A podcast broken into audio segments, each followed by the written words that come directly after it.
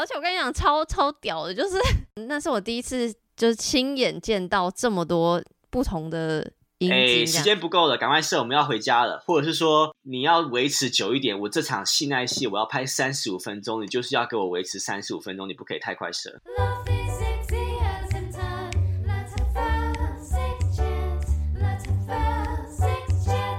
欢迎来到 Chat 谈性说爱，我是杨。今天的来宾呢是跟我们在不同时区的人，所以呢，今天是用呃线上的方式录音，音质的话可能会跟以往有点不一样，请大家多多见谅。那就事不宜迟，请来宾先自我介绍哦。嗨，大家好，我是 Oliver，我中文名字叫呃王家耀。那呃，我现在是在美国拍成人片，啊、我是一个同性恋，但是我拍的是直男成人片。然后我也有做呃 stand up comedy 这样子。我想要先跟听众分享一下，其实我我不知道你知道我是谁，但是我本来就知道你是谁，就在你还没有在这个那个叫什么台湾的一些圈子情欲圈红起来的时候，你有等下你有觉得你在台湾的情欲圈红起来吗？没有吧？有人在谈我吗？我不知道哎、我很久没回回没回台湾了，所以我不知道台湾的状况怎么样。哦，OK，但我觉得应该是有，因为我我呃，我觉得稍微开始有点谈论度，然后应该就是因为你接受台湾的媒体的一个专访报道嘛，然后就有文章出来，然后也可能因为就是我刚刚想跟听众讲，就是我其实本来就知道你是谁，我听起来好像变态哦，但总之就是因为我们是大学是同学校的，只是对你有跟我说，嗯，对，只是因为我是一个双修生，所以我就是一个就是非常边缘的人。但我就是知道你是谁，好像在你还没有做现在这份工作之前，我就有 follow。但是我是 follow 你的那个 stand up comedy 的那个的那个，就是我一开始并不知道原来你在做成人片编导，我那时候就想说，哦，原来你是去做脱口秀，有以为我以为喜剧演员是你的主业，最一开始台湾媒体有在报道你，然后才辗转知道原来你是成人片的编导，然后才就是我那时候就觉得可能想要访问你，可是一直还没有这个勇气，因为我觉得看报道就觉得哇，好像已经很你就是一个很厉害的角色这样子，然后一直到后来想说，哎、巴尼都访问你了，那我也要访，所以才会有，对，才会有今天这集。所以呢，如果听过巴尼那集的人，可能会稍稍有一点点重复的，再请大家多多见谅。那一开始还是要先从成人片编导这个职业开始讲起。就是我看你的一些受访文章或社群，就知道说你有这个机会是因为朋友的介绍，然后你就觉得诶，就是何不试试看，所以就试了。然后我在想你那个还没有进入这个产业之前，你对于这这个成人片产业的想象是什么？然后你实际进来之后，跟你的想象有没有出入？呃，其实我对成人片没有太多的呃想象，对我来讲，它就是一个产业，但我没有特别去想，我就想说，OK，它是一个产业，但我可能有一些些嗯、呃还蛮让我惊讶的地方，就是当我进来之后，我发现呃，很多成人男星跟女星可能跟大家想的不太一样，因为呃，我相信应该还是有部分人觉得，哦，这些成人男星、女星他们想要做这这一行，应该是有什么特别的原因吧？可能他们找不到其他工作，或他们童年很困难，或是他们需要赚很多钱来养家什么这种的，这个比例是有，可是没有那么高。其实大部分的成人男性、女性，他们想要做这个产业的原因，是因为他们就是很喜欢在镜头面前做爱，他们就是想要被看。而且大部分的成人男性、女性，我合作的都蛮聪明的，口条都很好，然后也都很聪明，对他们演技有些也不错，可能都还媲美呃专业的演员。但是只是他们就是想要在镜头面前做爱，所以他们才从事这一行。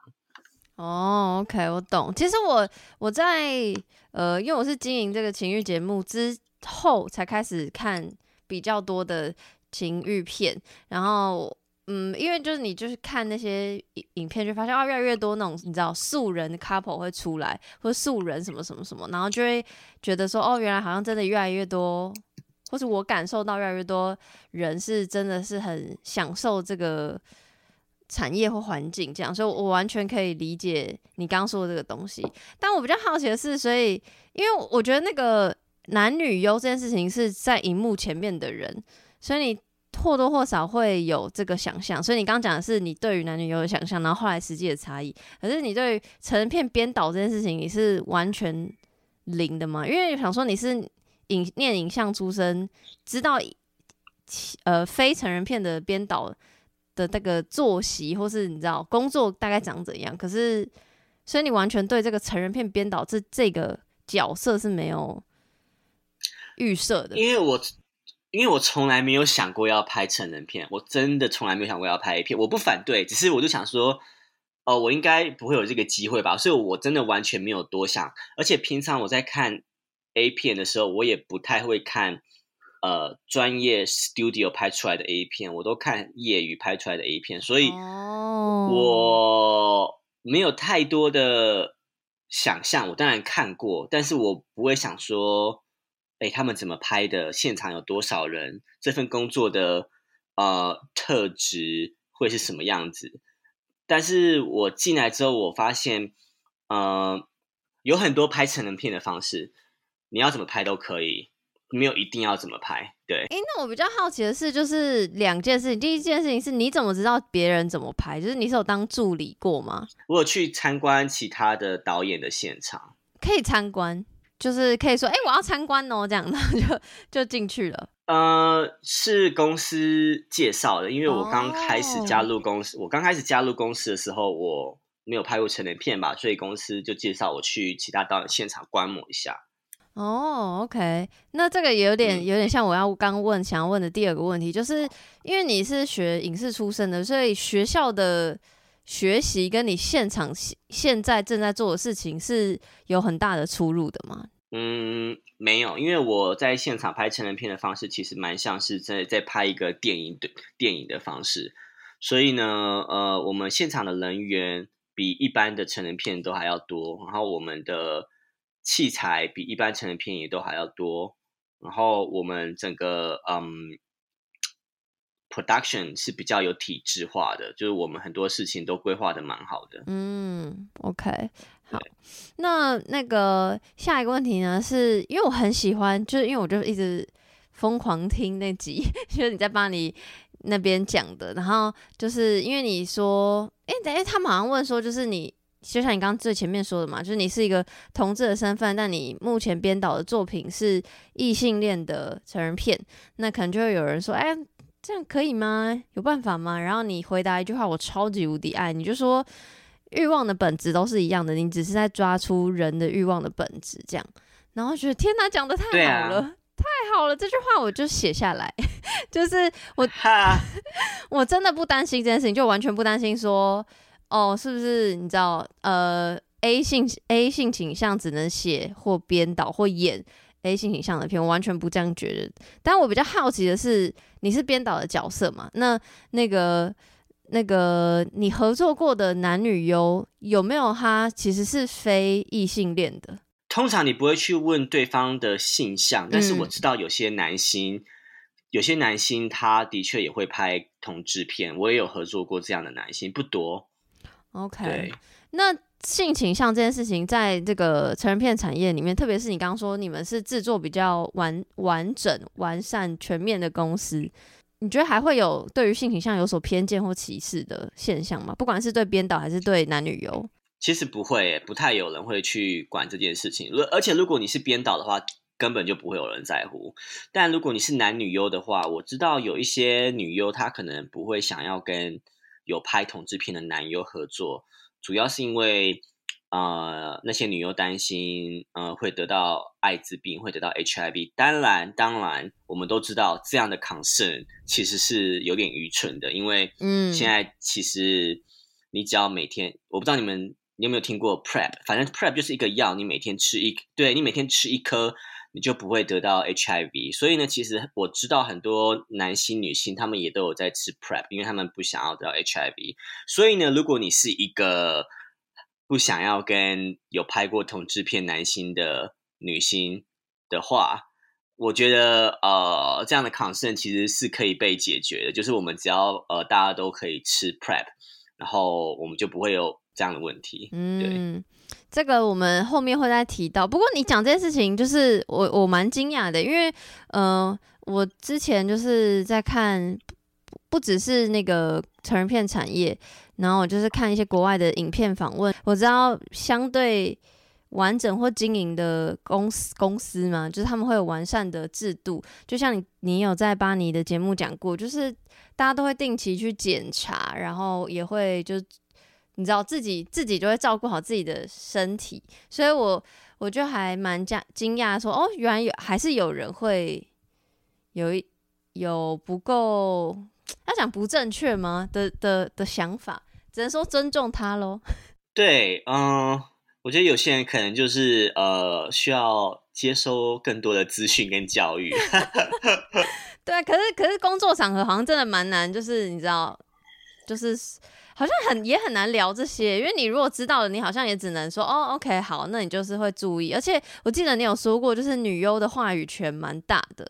她她如果说她不想跟谁拍，好，好像也只能真的不跟不跟谁拍。对啊，对啊，没错，呃，通常会事前就谈这件事情。很多女优会问说：“哦，男优是谁？”然后女优就会说：“OK，这个男优可以，这个男优不可以。”这样子。哦，那他沟通的对象会是直接对你吗？还是说是对其他工作人员？就是关于问询问男优的状况？呃，对 producer，但 producer 通常就是我自己。对，等一下，你你做编又做导又做制片哦。对，可是我现场我会有另外一个执行制片啊，我只是负责去定演员跟场地而已。等一下，你会不会做太多事啊？你会被压榨？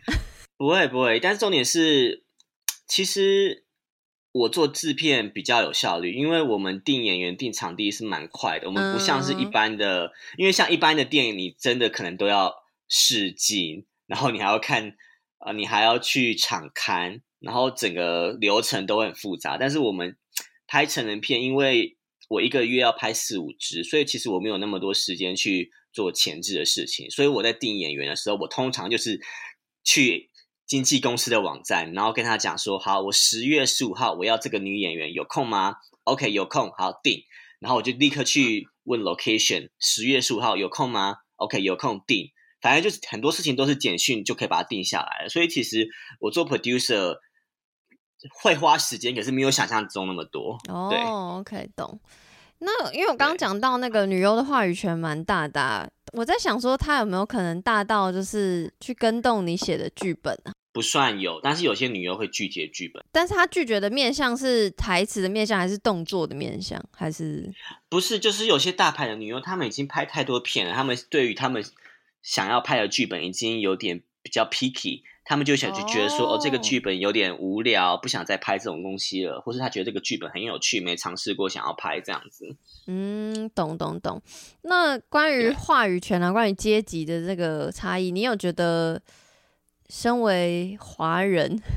就是在片场上有比较吃香或比较辛苦的地方吗？没有，因为我后来发现，很多在拍 A 片的大导演们也都是外国人，但外国人是脸是。脸是西方脸吗？哦，对，脸是西方脸。但是我觉得，因为我身处在 L A，就是你路上你路上看到的人种是各式各样，所以你在现场，即便我是一个亚洲面孔，并不是一件很稀奇古怪的事情。嗯，懂。OK，你觉得华人的男女优就是演员身份会有什么限制吗？就是。因为我就想说，会不会就是对西方人，对，这可能是我的偏见。西方人对华人脸孔可能有一些 fetish。对，呃，华人女优比华人男优更 popular。很多华人女优其实，或是华裔女优，他们其实都可以得到很多工作，大家都很喜欢他们。可是呢，华人男优就比较少。那一方面也是因为想要从事成人业的亚洲男生本来就比较少了。所以呃，我我必须说，的确，我在美国看到华裔的男生在成人业是比例非常非常低的。嗯，那刚刚有说，就是你的工作有除了刚刚有说的那个制片身份之外，然后还有编剧跟导演嘛？我想先先问导演的部分好了，就是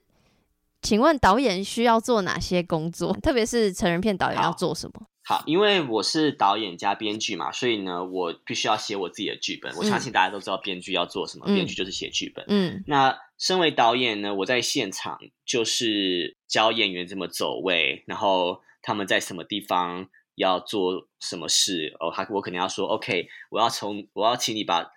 从窗户边走到这个厨房，然后呢一边走的时候，我要你一边说话。然后当你走到厨房的时候，我要你坐下来，什么什么之类的。这是我第一件要第一件事情要做，就是跟演员走位。然后走完之后呢，我要跟摄影师讨论说，好，这个这个走位我们应该要怎么拍比较好？哦，我先讲，我知道很多导演如果他们很有时间的话，他们一定会事事前排练，然后事前跟摄影师讨论这些镜头。但是我们真的没有办法，因为我们一个月要拍四五支片，真的太多了，所以有很多时候我们镜头的设计都是到现场才去发挥的。哦，然后呢，跟跟摄影师走完之后呢，我可能要呃，我还要做的事情就是跟演员一起顺台词，因为很多男优、女优他们都是到现场才开始背台词的。我也不怪他们，因为对他们来讲，演戏可能不是最重要的事情。虽然我对对我对我自己来讲，我很希望他们可以把戏演好，我很希望他们可以事前背台词，但站在他们的立场，对他们来讲，演戏真的不是最重要的事情，所以我可以理解他们为什么都到现场才背。所以，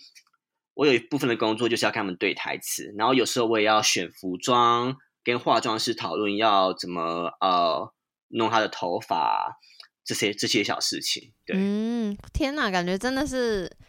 真的是几乎你做了所有的所有的幕后工作，好像都你你在做的感觉。，对，然后呃，拍成人导演，呃，当成人导演，当然我我们在拍性爱戏的时候，我就必须要跟男友还有女友讲说，好，我们性爱戏会发生在这个沙发上面，然后我要五个，我要五个姿势，可能要狗爬式啊、传教式啊，然后我可能会演给他们看，就是说我希望你们的传教士要怎么做，这样子灯光才打得到你们的脸，所以有时候就很搞笑，就是大家会看到我就是坐在沙发上，然后呢。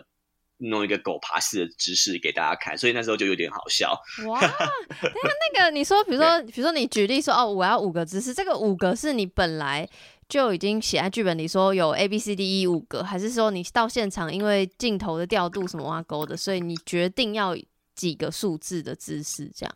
部分部分都应该说 have have，对我们有时候事前会想一下，有时候到现场再决定。但是我现在已经拍了五六十支的 A 片了，嗯嗯嗯我必须说，性爱的知识很无聊就这么多，我没有，我我我们通常就是那四五个姿势再换而已。OK，我，懂我懂，补充一下，有些男优女优他们真的可以做一些很特别的姿势，他们就像马戏团的那个成员一样，就可能脚可以这样特别开，或者是男优可以把女优抱起来，这种状况是有的，只是不常发生，大部分就是四五个姿势换来换去。那假设这个剧本是有先写说，OK，我要什么什么姿势，你是你剧本上面是会写，比如说狗夸号狗爬式这样，然后就开始会，然后后面会写说，比如说做，就是我很好奇那个动作要怎么，特别是成人片的动作要怎么在剧本里显示说，哦、狗爬式，然后比如说做多久还是什么之类的吗？还是就是你就只是写个狗爬式，然后现场发挥？好，我觉得这要分成两个来看，但我觉得这里可能有点解释的太细节，但没关系，我就解释。好，对，抱歉，呃，好，就比如说现在一部 A 片总共的长度是三十分钟。好，那通常呢，这三十分钟里面呢，可能有二十分钟左右是完整的性爱戏，然后可能开头的前十分钟是故事。好嗯嗯那故事的部分呢，偶尔可能也会有性爱戏的桥段，就比如说男生跟女生啊、呃在客厅讲话，讲到一半，女生帮男生口交，可是这个不算是完整的二十分钟的性爱戏，这是故事的一部分，只是故事当中有一些性爱的桥段。那通常这种时候呢，我可能就会写说，好，男生讲了这句话，然后女生帮男生口交，呃，二十秒，我就会写二十秒。哦，然后呢，我就会写说，对我就会写说，OK，女生帮男生口交二十秒之后呢，女生把头抬起来，然后女生说了这句话，这样子，这是故事的部分。对，可是呢，如果是完整性爱的部分桥段，我就会直接写说，好，这边是完整的性爱桥段，我们需要拍二十分钟，然后呃，我们想要的性爱风格是怎么样子，是比较呃真实的，比较像是真正的情侣在做爱，还是比较狂野的，我就会把我想要的性爱风格也写进去，这样子。哇，懂，我完全现在有画面，我可以理解。你觉得整个剧本最困难的是什么？是想好整体的架构吗？还是想好那个比例怎么分配？还是想好什么？你觉得整个剧本以剧本来说，最困难的点是什么？我必须想办法写一个很好看，但是又必须要能够在一天之内拍完的剧本。然后呃，因为我们一一部片就是通常就是拍一天，然后我们通常一天就是要拍大概五到八分钟的剧情。那这个困难的地方是因为，呃，你必须要斟酌每一场戏的长度嘛，你不能说有些戏太长了拍不完。然后我们还要斟酌天光的长度，因为六七点之后天就黑了，所以呢，如果我要拍夜戏的话，我夜戏又不能写太多，又或者是说我可以把场地定晚一点，晚一点开始，这样我夜戏就可以拍很多。所以呢，每次我在写剧本的时候，就感觉是在解决一个很困难的数学问题。我就想说，好，我有八分钟的，对我有八分钟的剧情，我该怎么写，我才可能拍得完，然后又让大家觉得很好看，而且又不能让演员觉得说台词太多。哎、对，很像这个创作与现实的拉扯。对，其实啊、呃我觉得所有的创作都是这样，所有创作都有限制，只是成人产业的限制可能不一样。对，哦，OK，哎、那你会觉得就是经过几次经验之后，你会嗯觉得你台词要写的怎么样吗？好，我我我我为什么要问这个问题？是因为我曾经有一次去因缘际会去参加一个类似台湾的小型的，有点像男优的甄选这样。那有很多桥段，那有一个桥段就是就拿现有现成的那种 A 片台词给这些来应征的人念，然后我就觉得大家就念的很。很会很让我抽离，然后可是我就不晓得到底是因为语言的关系，就是因为中文让我抽离呢，还是是其实英文也会有那种 台词，好像就是讲起来很怪的部分。我不晓得你在撰写台词的时候有什么特别的嗯、呃诀窍或 mega，或者有没有什么发现，就发现什么台词能写，什么台词不能写，还是什么之类的。我觉得可能是演技的问题吧。我觉得去 甄选那些男优，你看到的可能是不是演技不好，我不知道啦。但是呃，我因为我有很多呃同事，嗯哼，他们是台湾呃麻豆的同事，嗯，那他们说，你知道你知道台湾麻豆嘛，对不对？知道知道，，对，那他们也有看过一些美国男星、女星拍的片子，那他们觉得说，普遍来讲，美国男星、女星他们好像演技比较自然一点。嗯但我觉得，呃，可能有很多原因吧，因为我不知道台湾的男优、女优每个月要拍多少片啊，嗯，但是美国的男星、女星，你一个月可能要拍二三十支片，所以呢，当你一直拍、一直拍、一直拍，你就会在镜头面前越来越自然。哦，懂，就是就是一种练习跟习惯这样子。对，其实很多男优女优他们对演戏这件事情，其实他们真的是会演，只是他们可能没有专业的背景，所以有一些小地方你会感觉出来他们是用一些业余的方法在演，可是他们是有潜力的。嗯，你会觉得说，哦，这个这个女优感觉是会演戏的，她只是需要透过一些训练。嗯哼嗯哼，但是拍戏，因为你说你刚刚就说啦，因为你们就是很赶，一天要拍完，那会有时间让你修这种你知道演戏技巧的部分吗？偶尔会有，我只是有时候我还是必须妥协，我就别人我就只能这样子说，好，我们就这样吧，我们 move on。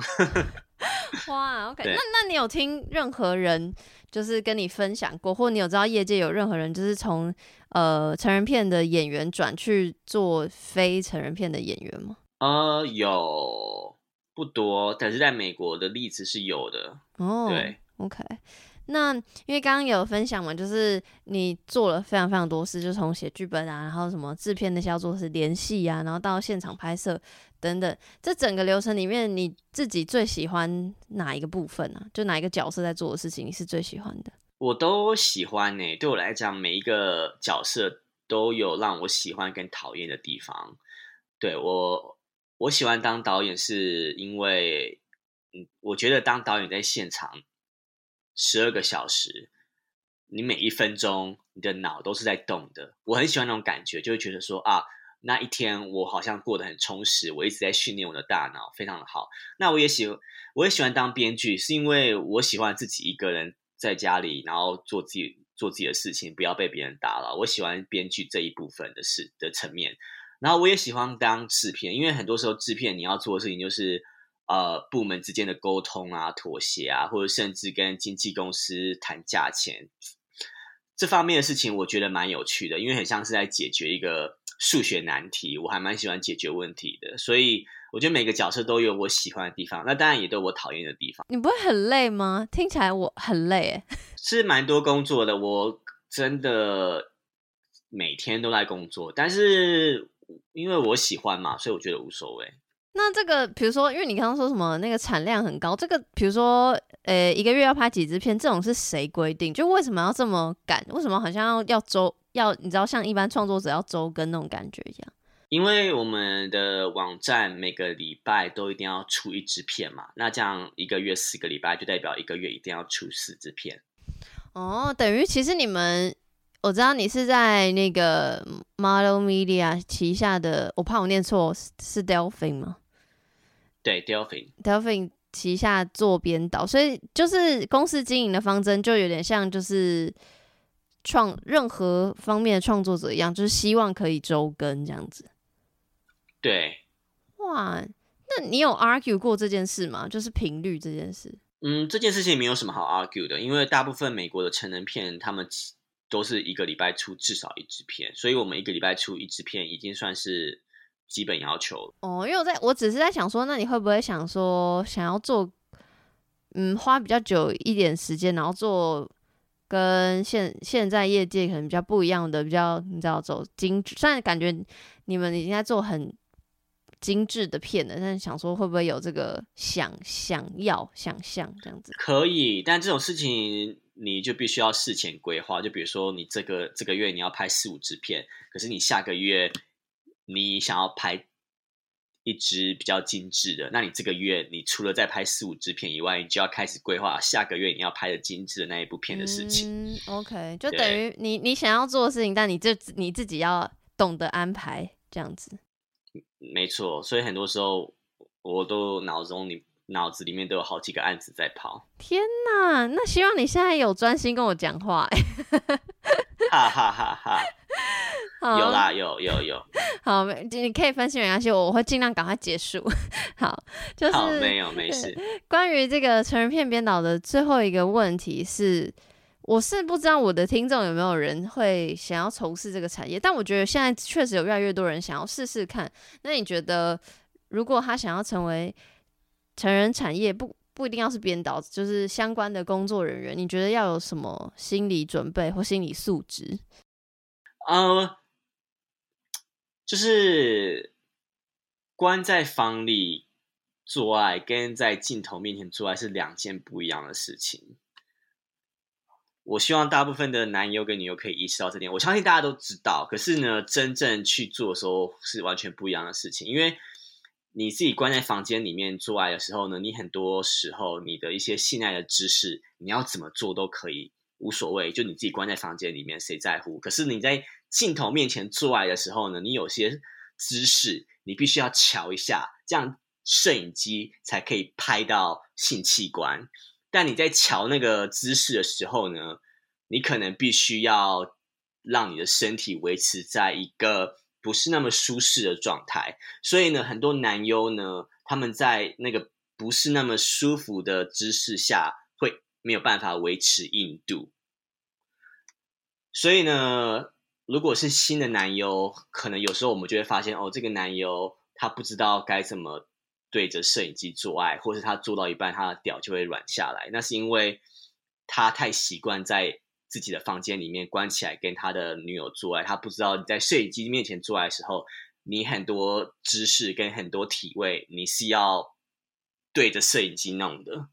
对，嗯完全懂哎，因为那个我刚不是有分享说，我因缘机会去看观摩，也不是观摩，去偷偷观赏那个男男优的甄选嘛，然后就有很多阶段，除了刚刚讲的念台词之外，就有一个阶段是要看谁可以，一个是最快射，然后另外一个是最最慢射，就是两个都要。然后他就说是因为现场很有可能就是要补拍一个射的镜头，那就是要你赶快射。那还有一个就是因为要一直拍，但你不能。你不，你要一直硬的状态，但又不能射，因为他可能还没有拍完，所以这好像都是现场需要的。没错，嗯、等一下我很好奇，你去参加那个男优观摩，大家是真的把鸡鸡露出来，然后在那边打手枪吗？是，而且我跟你讲，超超屌的，就是因为我我我我那是我第一次就是亲眼见到这么多不同的阴茎这样，然后还那个环就是要不能射的那个环节呢，是还现场开放很多，其实那个去看的人就都是。诶、女性，然后蛮多姐姐类，就那种很作风很大胆的姐姐，然后就说，如果有女性愿意那个上去的话，可以上去帮忙打手枪，或是摸他奶头，或者在他耳边，你知道耳语，就让他有那个兴奋感。可他就是要忍住这样，所以就是有愿意上去的人就会上去在那边摸来摸去。那有一群人可能跟我比较像，就是非常就是第一次接触或什么的，所以就是在旁边站在旁边看这样子。有多少男优去甄选啊？诶、我想一下，应该有十十来个，但是但是呃，有人是不愿意做这件事情，所以他等于就完全放弃了这，因为是不同选不同阶段性评分，比如说呃，念台词一个分一个分数，然后这个打手枪。持久一个分数，然后很快一个分数，就是所以有人是完全不想要被，我不我不知道为什么他就会拒绝，那他其实就根本也没机会了。然后因为现场是有经纪公司的人去的，所以就是最后最后真的愿意在场上做这件事情的人，大概十个以内。天哪！然后他们真的有射出来、啊，有有有有有有时候就是，然后那个我刚刚说上去的那些姐姐都有戴手套，就是什么酒精那些都很齐全，就是是是一个是一个干净明亮，然后互相尊重的环境这样。哦，好好笑、哦，好，真有趣。这个美国好像没有发生过。好，但回到你刚才那个问题，没错，我们拍摄现场很多时候我们就必须要让男优赶快射出来。可能我们觉得说，哎，时间不够了，赶快射，我们要回家了，或者是说，哎，你你你要维持久一点，我这场性爱戏我要拍三十五分钟，你就是要给我维持三十五分钟，你不可以太快射。嗯，但但刚说的比较像是演员的部分，那你如果觉得就是要成为编导的话，就是要要心理准备什么，才可以变成像你这样的编导？我我觉得你还是要有一些些专业的拍片经验，这样子你在拍的时候比较顺利。但是我觉得，如果你要当成人片的编导，你要有心理准备，就是啊、你你可以拍很精致的成人片，但是成人片永远会是成人片，你没有办法把成人片带入主流的的圈子里面的。因为我觉得大部分的成人导演或者新的成人导演，可能都会有一个梦想，就是觉得说，哦，我要改变成人片，我想要改变成人业，我想要让大家都知道说，哦，成人片也可以是很有启发性的。好，我都认同，我觉得成人片可以很有启发性，大家看了也都可以很感动，也都可以痛哭流涕。可是你永远没有办法把成人片打入圈、打入主流的圈子的原因，是因为它就是一个成人片。你在很多政府上的法规会有很多像宣传的限制，嗯，然后你你的观众受众也已经被限制住了，因为可能你我第一十八岁以下的是其实是不能看你的片子的，理论上来讲是这样子，然后可能有很多呃不想要看 A 片的人也看不到你的片子，所以呢，即便你把你的成人片成人片拍得非常的精致，你的观众受众已经被限制住了，你没有办法带入主流的圈子的。嗯，但那你是曾经有这个想望的吗？就想要改变什么？还是你你也没有？你只是看到身边其他人有这个想法？我一开始有，但后来发现真的是没有办法，因为就像除了像我刚才讲那些疑虑以外，还有另外一个疑虑，就是大部分的男星跟女星并不会认同你的愿景的。对他们来讲，拍成人片的目的就是在镜头面前做爱。其实我也认同，我觉得哦，对，这是产业的一部分，我不能嗯说他们是错的。嗯，所以他们可能有时候也会觉得说，哦，为什么剧情要那么多？真的有必要吗？然后你就会觉得说，哦，如果男性跟女性都不认同我的愿景的话，那我能够做什么呢？我需要大家都认同的愿景，才可以改变这件事情，不能就只有我自己一个认同我的愿景。当然，有些男性跟女性他是认同我的愿景的，那他们会想要跟我尝试一些新的东西，这种事情是有的。那当然就是很幸运可以有这些人这样子。嗯，OK。其实我觉得确实啊，就是我觉得因为情欲的限制，所以就像你刚刚讲，就是有年龄的限制。但是我我没有觉得这个社会沟通是怎么讲，就是我没有觉得它是很死的。我觉得可也可能是因为我自己这几年才比较关注相关的议题，所以我我会有觉得就是有慢慢越来越多人愿意聊，愿意愿意嗯、想要打破大家对于 A 片的一般的那种想象。就比如说，比如说你的片不是最近就是可以在 Erica Lust 的网站上面看到吗？对，然后因为我就是超级无敌喜欢这个导演，然后很喜欢他的作品，就是我我会觉得天哪！我我记得我第一次看他的那个作品的时候，我想说，我觉得我在看电影，就是当然不是说哦，我觉得我想要完全远离所谓那种情色情欲，我不是故意要好像追求高级感，所以觉得他的片好，是我就会觉得哦，原来 A 片可以不止这样。就我没有觉得原本的不好或什么，只是我就觉得，如果就是那个想象空间变大了，那我可能就会对原本比较诶、主流的情欲片，就会觉得诶、好像那那那我也是可以觉得很不错，就是有不同更多的欣赏角度。所以总之，我那时候在做节目的时候，才才在搜寻 Pornhub 以外的那个情色片的来源，这样，然后总之就是搜搜寻到 Erica Lust，然后就是我觉得他蛮多作品，至少我看的啦，就比较偏艺术感或电影感，然后是我很喜欢的，然后所以那时候我就大力推荐给就我的听众跟我身边的朋友，所以我就会觉得就是这个社会沟通是有越来越多，而且有越来越多不管男女优或是性产业工作者出来讲这件事情。你说要改变产业吗？我觉得其实还是有诶、就是只是不是说哦，真的是哦要变成就是你知道大家上院线大家可以看，也不是那样。可我还是觉得是有改变的呃可能，跟有是有正在改变的这样。我我我是抱持着正面的态度这样。对对对对对，你可以，嗯，也许改变不是一个好的词，也许你你你，我觉得你可以调整这个产业，但我觉得这个产业的本质是没有办法被改变的。这样讲好。嗯，嗯我懂我懂，嗯，OK，有另外一件事情是我发生，我发现我在帮成人片编剧的时候，常常会遇到这个问题。你很多题材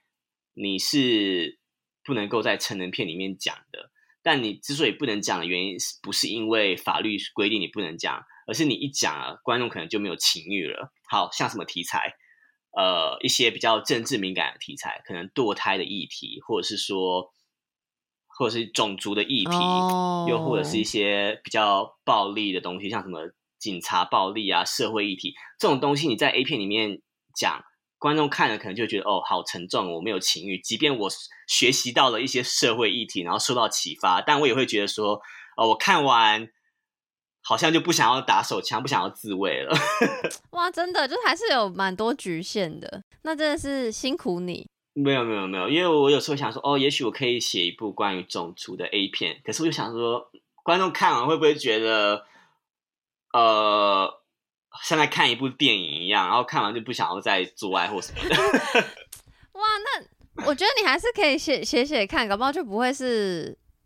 不会是情欲片，只是可能就是有你的情欲的戏份，有可能是你自己的 side project，就跟你这个情色片编导没有关系。但我还是很蛮期待，如果你有写的话，对，我觉得大部分的成人片，如果你要做精致，你的题材呢，最终最终可能还是在讲人的情感、人的寂寞跟人之间的爱情这种情欲的东西。没错，哎你你讲到那个人的寂寞，我突然想要跟你分享，就是我看你的那个，哎，哪一部的预告片？呃，《Sweet Dream》的预告片，就是那个亚裔女女优的，对，然后我就是看到鸡皮疙瘩、哎，就是因为那个我记得那个预告是剪他的心理独白碎碎念，他每天在重复一样的事情，然后最后他就是做了一个梦这样子。但我觉得那个前面那个铺陈，就我完全可以感受到，或我觉得我自己有感受到，就是你想要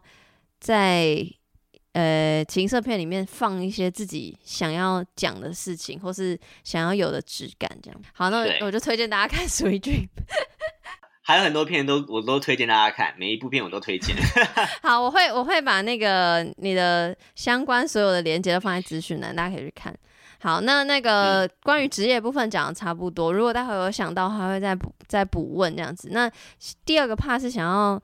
讲多一点点关于你自己的事情，我很好奇。呃，你在做这份工作之前，你自己的情欲探索，情欲探索这四个字有点那个，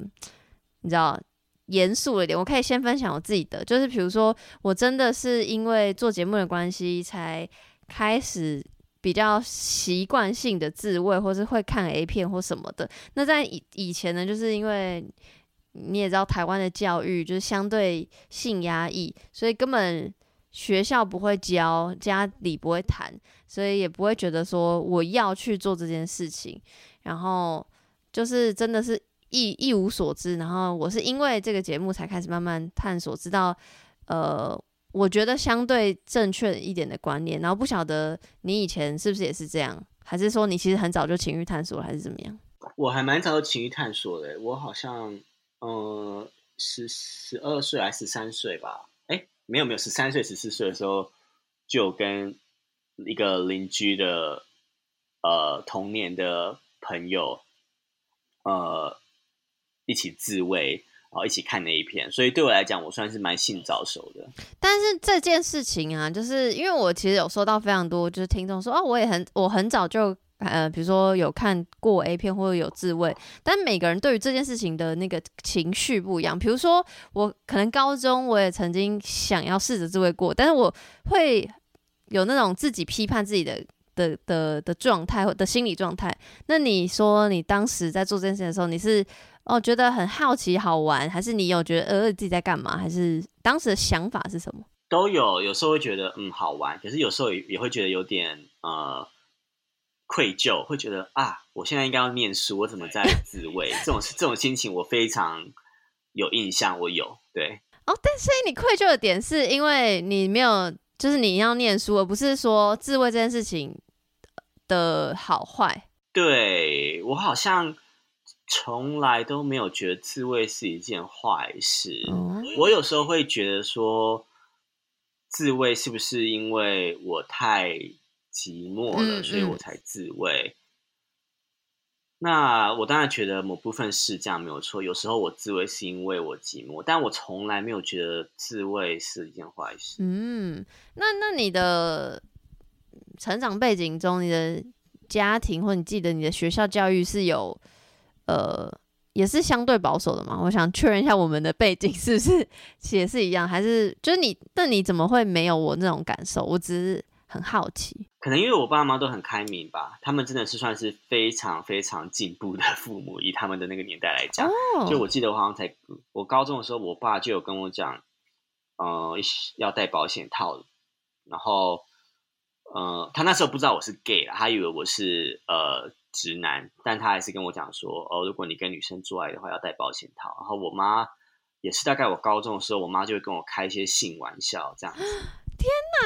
是我们家是绝口不提的那种哎、然后我可能不提了或怎样，就是还是会大发雷霆那种。哦，所以是嗯，家、家里风气的关系。对我从小我就知道我爸妈非常开明。那那你就是虽然以前就都没有觉得，比如说自慰是不好的，或者性是不好的，那你有后来还有什么新的成长吗？就对于性的想象，就觉得哦更想要探索，觉得它很棒，还是说呃一直都觉得它比较偏生理需求，或者你刚刚说心理那种寂寞需求，还是什么的？我是到这几年我才渐渐觉得说，性爱是一件可以拿来娱乐自己的活动，它不是只是来解决你的生理需求。嗯，对我真的是到这两三年我才知道说，哦，假设我周末我没事做，我找一个人跟我做爱，并不是因为我想要解决我的生理需求，而是因为我想要有一个娱乐活动，就跟看电影是一样的道理。嗯，好棒哦，这个这个说法。但是你说你这几年来，这一两年来，是因为那个成人片编导这份工作吗？还是是因为你到 L A？还是我觉得是因为我到 L A，也是因为我年纪到了，我现在真的是 等到对我现在三十岁了嘛，我已经自慰了十四年、四五年了。就你，你对于性这件事情，你会有越来越来越多不同的体悟。然后我现在也跟很多人都有发生性关系，所以我也渐渐的意识到说，性关系不一定是要建立在爱情上面。然后第二，性关系也不一定真的是为了要解决生理需求，有时候性关系就只是两个朋友觉得彼此很可爱，然后想要一起做一些事情。那当然除了看电影以外，他们也可以一起做爱。对，嗯，哇对，好棒，喜欢。对，好，那除了这个情欲探索之外呢，嗯、你有在自己的社群有分享说你有开 OnlyFans，就是你可不可以跟大家分享一下 OnlyFans 上你的内容有哪些？然后呃，你实际开设后的想法有什么收获或是挣扎之类的？呃，我通常在 OnlyFans 上面 PO 的东西就是裸照、自慰的影片，还有有时候跟别人做爱的影片。那我觉得，好，OnlyFans 算是我的副副业，我真的没有很有时间去经营它，但是我还是有稍微赚一点点钱啦。但重点是，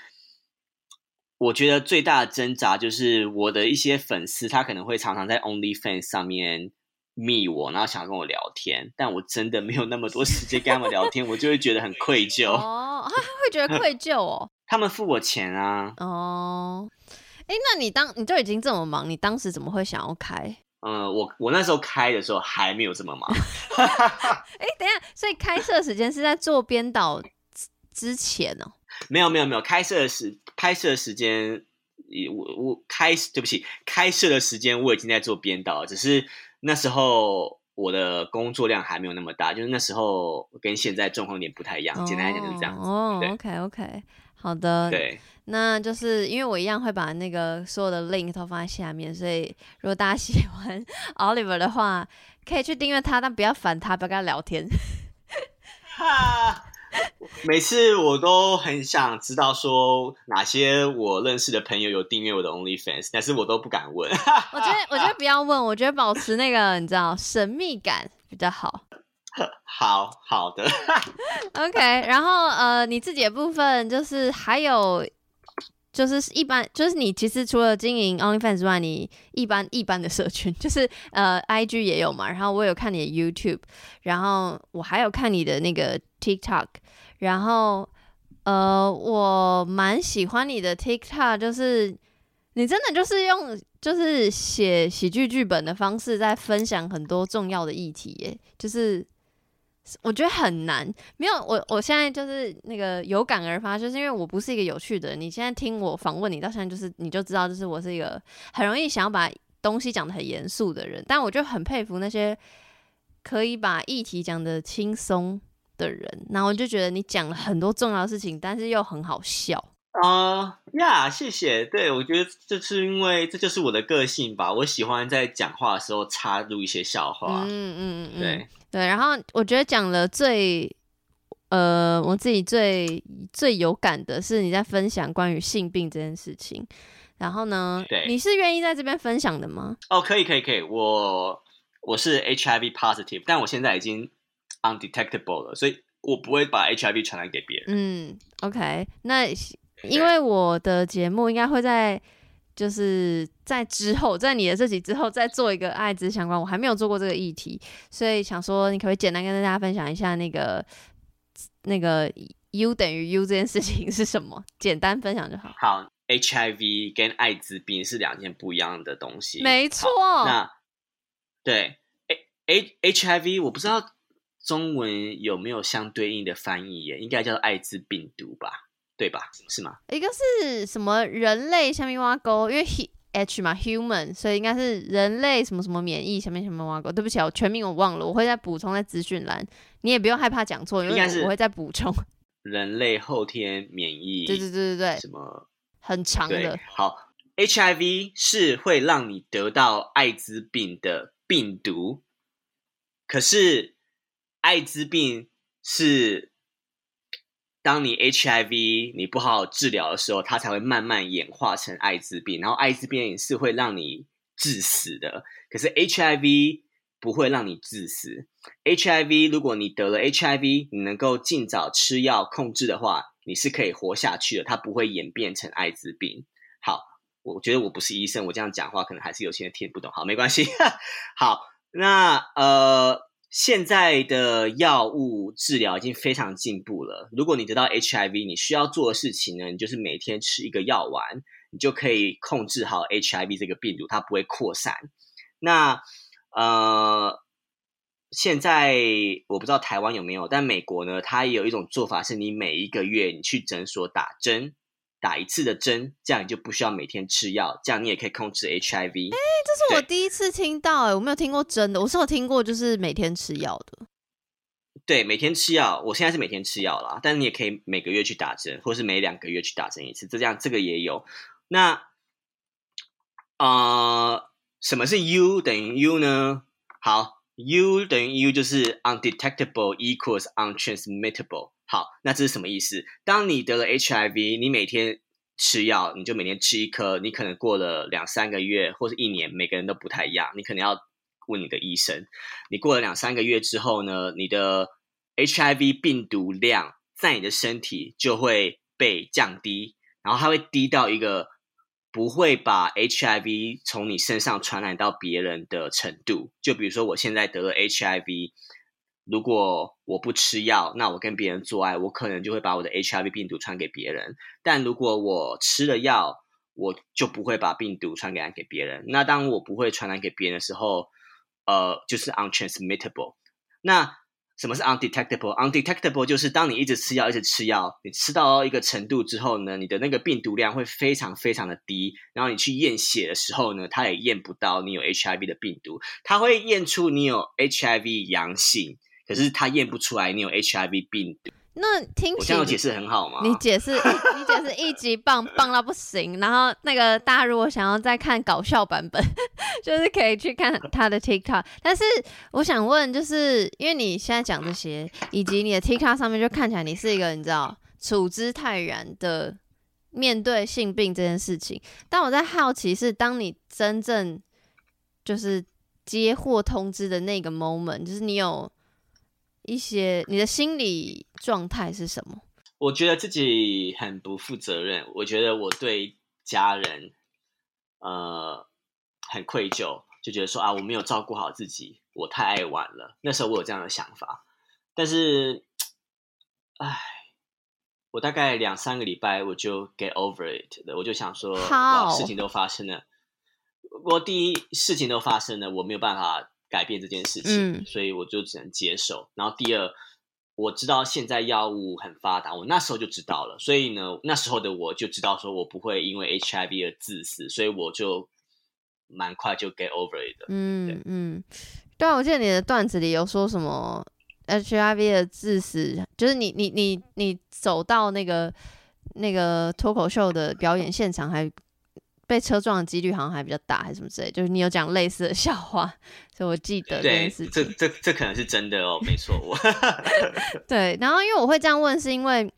就是我其实至今还有还有偶尔有这种矛盾，就是我其实明明就知道哦，呃，我的听众可能都知道，所以我就速速讲，就是我有得我的性病是 HPV，反正人类乳头病毒，那它就是呃高风险的话会变成女女性的话可能比较容易变成子宫颈癌这样，然后嗯就是我。不我忘记几年前就是知道自己有，然后今年七月的事情，就是就做子宫颈抹片，就哦真的有癌前病变，所以我就真的去做了一个小手术这样子。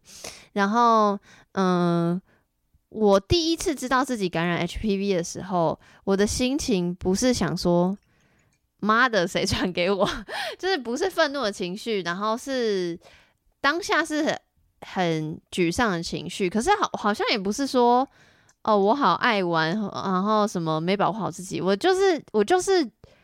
我就是很世俗的，就想说天呐，大家会怎么看我？因为我知道我自己是一个很呃勇于揭露的个性，就是我觉得我一定会未来会在节目上讲，可是我有那个犹豫的期，就是想说我到底什么时候讲啊？我要怎么讲这样子？所以我那时候觉得就是担心别人怎么看我的这件事情，然后后来也知道就是得了 HPV 又不等于一定得癌症，所以就是。那癌症也有分很多期，然后现在就是你的医，就是就像你说的，医疗已经很发达，所以就倒也不是说担心死亡这件事情，只是想要健康，所以后来就比较没有那么焦虑。然后后来近就是今年的七月六七月就检查出来说，OK，真的有癌前病变，然后需要做一个小手术，就还不是癌症，是癌前病变，所以你就要做个小手术的那个时候，然后就又有哦，而且又刚好是美国那个。那个堕堕胎，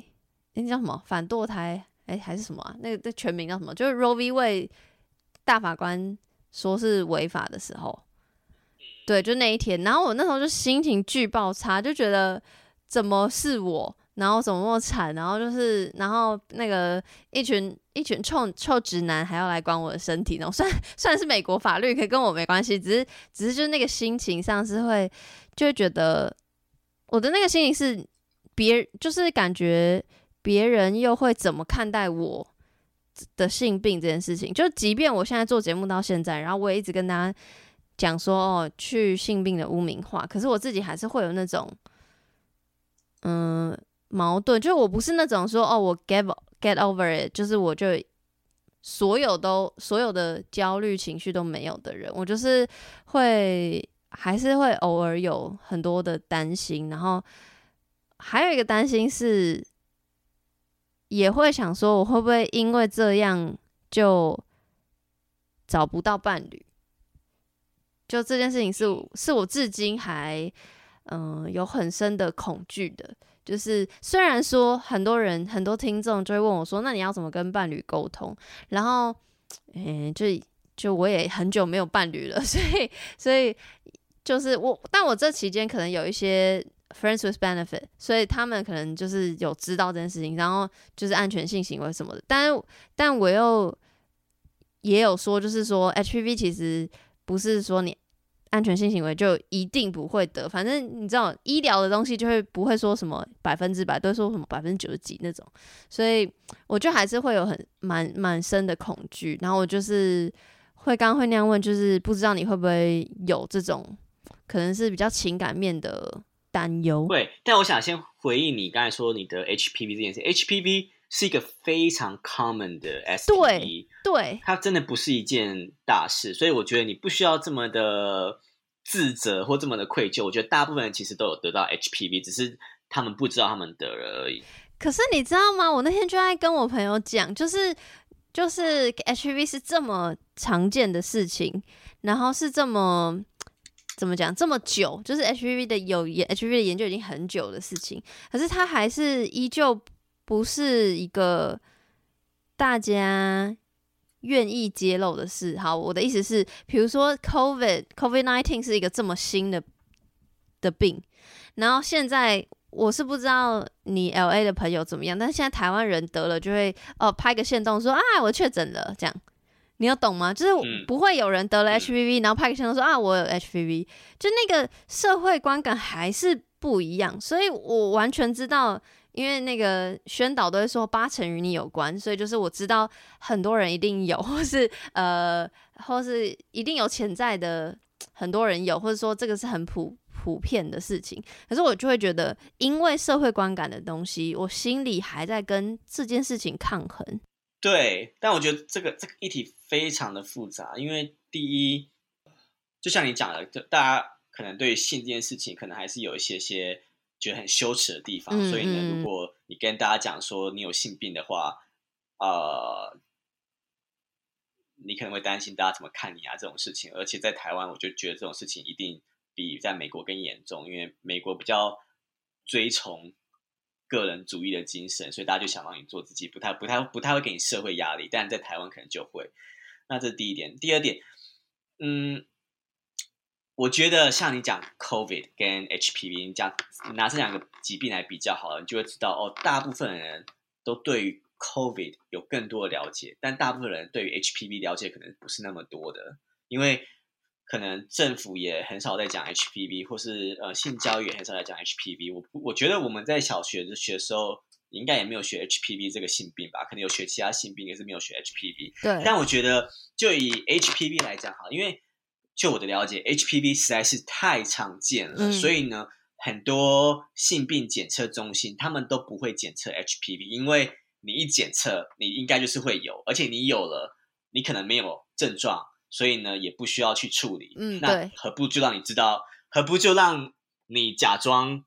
不知道你有这样子，你可能心情还过得比较好。又或者是说你检测了，可是你有，但你有，他们可能也不能真的帮你做一些治疗，对因为好像是不能根根治对，的吧，不能根治，对不对它就是一直在那里。对，没错。所以呢，这就是为什么很多性病检测中他们不会测 HPV，他们会测淋病，他们会测 gonorrhea，他们会测梅毒，嗯他们会测那些东西的原因是因为当你一得了，他们是可以被治愈的，他们有嗯测的必要性。可是像 HPV 没有测的必要性，因为无论你有得或没得，医疗的医疗界的人他们做的事情只能观察跟控制，可他们没有办法帮你治愈。嗯，对我懂，我懂。所以，所以你是真的是完全没有我这种，你知道起起伏伏的情绪，是不是？好，我好奇，就对对于性病这件事情，有有，呃，HIV 这件事情呢，我一开始的时候也觉得说啊，是不是就不会有人跟我交往了，嗯或是说是不是就不会有人想要跟我 have sex 的？嗯嗯但我后来发现哦，没有诶、其实我 have sex 的程度就跟之前是一样多的，但我觉得是因为我在同志界，然后大部分的同志圈的人都知道什么是 prep，然后大部分人都知道什么是。呃，HIV 呃 undetectable，、嗯。所以呢，我会跟他们讲我是 HIV undetectable 之后呢，基本上都不会有人有问题的。嗯，哇，异性恋的朋友给我振作起来，就 是好烦，好对。烦，对，嗯。嗯，然后我很喜欢你的，又要讲你的段子，我很喜欢你的一个段子，就是你说什么，就是不要再问说什么 Are you clean？就是你你你干净嘛，然后你就会，然后我这样在剖析你的段子，会你会不会觉得很不舒服啊？就是不会不会不会不会。然后你就说，你就说，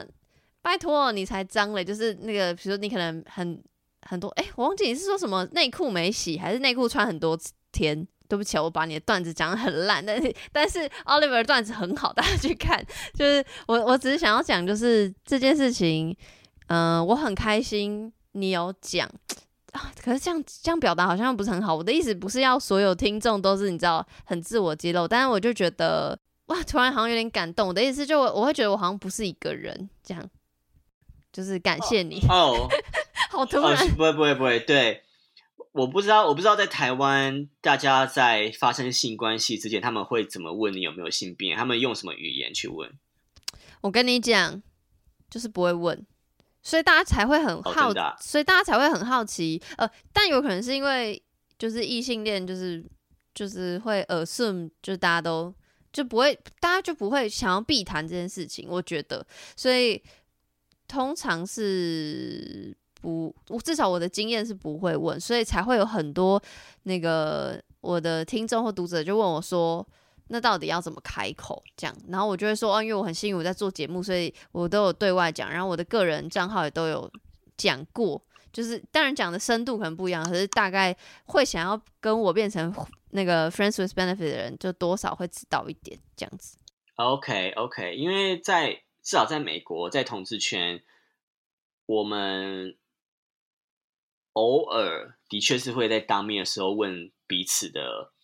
呃性病检测的状态是什么。对，那我我发现说，我现在遇到的人，他们在问我的时候，他们已经不太会问我说：“哎，你是干净的吗？哎，你是脏的吗？”他们已经不太会这样子问了。越来越多人他们会问说：“哦，你你的性病检测的报告是什么？可以看一下吗？”这个是偶尔会发生的，可是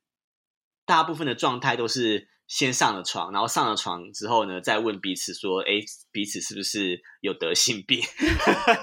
这事后事后的部分，事后问。事后问的部分，我觉得可能也比没有问好，因为事后问，假设对方说，哦，我可能有，那你就会想说，好吧，啊去检那我现在就去做检测。对耶，就是有谈总比没谈好。先不管是在什么时候谈，对，而且有时候你也知道，我相信听众也都可以理解这件事情。你在发生性关系之前，如果你问对方性病的历史，会有一种种打坏气氛的感觉。对我懂，所以。所以有时候的确是好，我们先做了，做完之后我们再来问对方有没有性病。对啦，但但好，但又又又那个要讲一个，就是我们还是提倡那个安全性行为啊，就还是要讲该讲的还是要讲。只是我曾经在也是一样社群上分享，就是我一直很很。我是我觉得我是为了义务要讲安全性行为才讲安全性行为的意思是我不想要给大家一种哦，好像你有带套就等于一切会没事，或者是好像要讲说，呃，你如果没有安全性行为，就所后续所发生的事情都是你的错，然后你你怎，就是我不想要让大家有种我好像没有带套，我之后有可能会下地狱的那种感觉，我会觉得。我我比较想要表达的事情是，就是当然还是会提醒你安全性行为，可我觉得大家都是至少在听节目人，我会预设你是成年人大人了，所以我就觉得你就是为你的所有决定负责。那其实现在医疗发达，所以得了性病，其实也就就就你就像得了感冒，就是有有呃资源可以协助你一起处理这件事情。所以我我觉得我想要沟通的逻辑比较像是这样，但就是还是要说一下，就是要安全性行为。只是我没有觉得对对对对对，对我没有觉得说哦，你没有安全性行为，你就是怎样怎样之类的。所以我觉得，对对对，嗯，我也想要再又要再称赞你，就是你在 TikTok 上有分享说，因为很多人问你说啊，你是怎么得的？虽然我觉得这个问题实在是很白目，就是我没有很我不欣赏这类的问题，但你还是很好心的做了一个解释的影片，然后你就有很讲了类似我刚刚讲的话，就关于负责啊，关于后续怎么面对跟处理之类的，所以再次推荐 Oliver 的 TikTok。谢谢谢谢谢谢杨。对，好，那最后最后呢，就是刚刚一直有聊到，但还没有讲的，就是关于喜剧演员的这件事情。我是看社群还有看报道，知道说，就是因为你到 L A 之后，有一段比较沮丧的时候，就真的就是忧郁了，然后。反正后来就想说，看到什么是 Netflix 还是什么之类的，就是大家喜剧演员好像把自己的悲惨事讲得很开心的样子，所以你就那个试试看，然后就从此踏上了这条路。我如果有讲错的话，你再你再你待会可以再那个 rephrase 一下。就是我我蛮好奇的事情是，呃，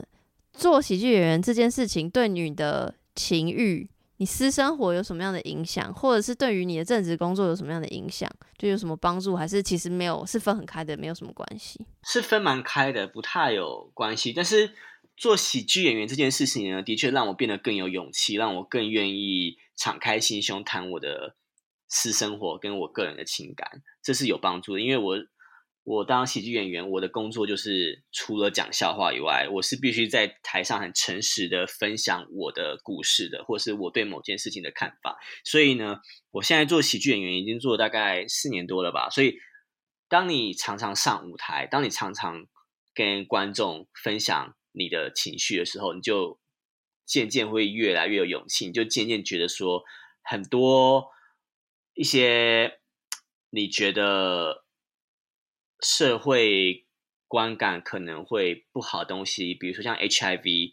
当你每天都跟观众这样子分享的时候，你就觉得这已经渐渐不是什么大事了。哦天哪，好感人！对我，对我对，真的，这真的是一件，就是很是很心理层面的帮助诶，我觉得。对，有一点点类似心理治疗吧。我记得有人有些研究有说过，就是